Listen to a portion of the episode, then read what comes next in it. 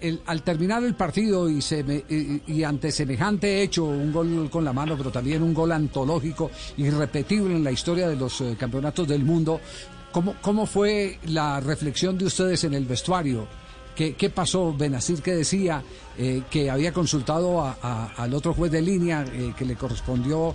el búlgaro Dochev. Exactamente. Dochev, de Bulgaria.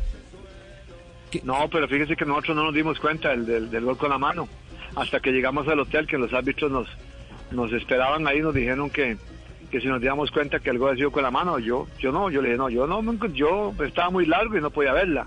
Digo, tal vez Dochev la vio, pero parece que tampoco la vio. Aunque hubo un comentario ahí que Dochev dijo que él, él había visto la mano, pero que eso era de, de Maradona. Pero cuando el partido terminó y llegamos al camerín, pues el árbitro estaba muy contento, Ben Nacer estaba muy contento, muy, muy satisfecho porque había dirigido un, partido que en su vida nunca se imaginó que iba a dirigir un juego de esos.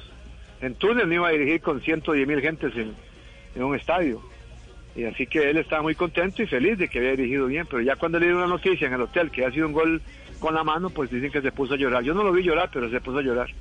Ajá. después con el tiempo supieron algo de él o no? ¿Ustedes como compañeros eh, de arbitrales?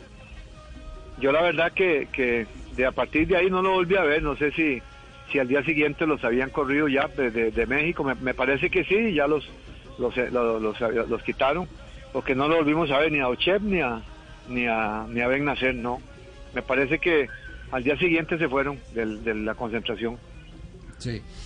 Usted y Javi. Eh, la FIFA, es muy estricta en esas, en esas, en esas decisiones que uno no da, y más que fue un escándalo a nivel mundial de ese gol con la mano.